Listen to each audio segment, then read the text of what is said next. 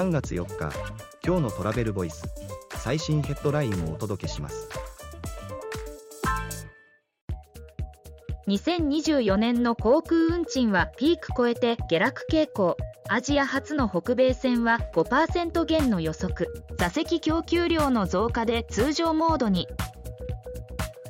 AP 通信は2024年の航空運賃の下落傾向についてリポート。運航スケジュールがコロナ前に戻るにつれて航空運賃も通常に戻る。アメックス GBT によるとアジアから北米は前年比5.2%減に。次のニュースです。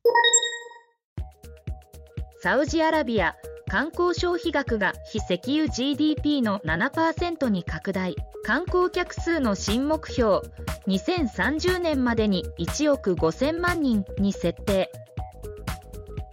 2023年のサウジアラビアの観光客総数は1億620万人にこのうち外国人観光客数は2740万人国内外の観光客の消費額は2500億リアル。約10兆円を超えた。次のニュースです。東京空港交通空港リムジンバスの e チケットを海外 OTA400 社で販売開始。外国人が普段使いする OTA との連携で利便性向上へ。東京空港交通は3月6日からインバウンド客を対象に海外約400社の OTA でリムジンバス e チケットのオンライン販売を開始。リンクティビティが保有する海外国内販売チャンネルと API 連携。次のニュースです。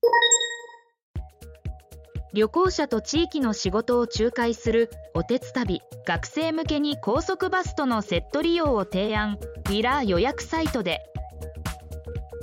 人材マッチングサービスおてつ旅が高速バス予約サイトで学生向けに組み合わせたプランを提案。次のニュースです北陸新幹線延伸開業の JR 福井駅前にマリオット系ホテルが開業。複合施設の高層階に全252室。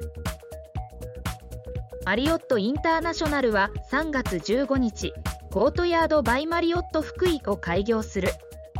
マリオットの北陸初進出。再開発エリア福町ブロックの高層階に位置。記事の詳細は travelvoice.jp で。ではまた明日。